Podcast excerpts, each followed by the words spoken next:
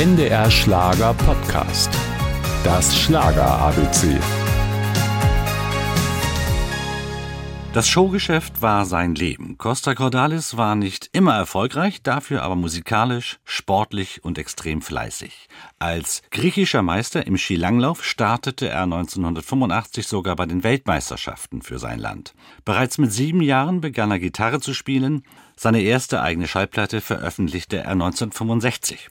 Im Gegensatz zu einigen anderen Künstlern seiner Generation liebte Costa Cordalis den deutschen Schlager wirklich.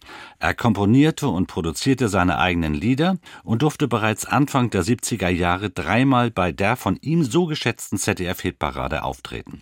Für Costa Cordalis die schönste Zeit seiner Karriere. Die 70er war die Hochburg, war, war, das kann man nicht toppen, das kann man nicht übertreffen.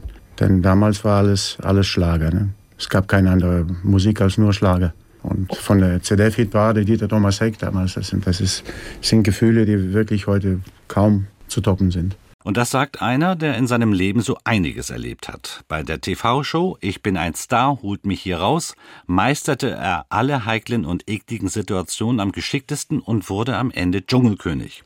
Den Gewinn von 24.000 Euro spendete er übrigens der Kinderkrebshilfe. Alles, was er angepackt hat, machte er mit Leidenschaft. Deshalb war seine Musik für ihn mehr als nur ein Beruf.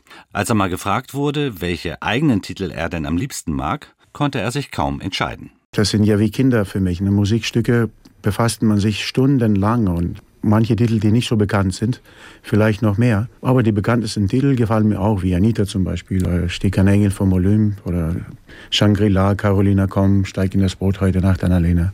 Es sind viele Titel. Stimmt. Insgesamt waren es 50 Singles und rund zwei Dutzend LPs. Dabei sang Costa Cordalis seine Songs in 25 unterschiedlichen Sprachen. Am 2. Juli 2019 verstarb der beliebte Grieche im Alter von 75 Jahren in seiner Wahlheimat Mallorca. Das Schlager ABC, ein Podcast von NDR Schlager.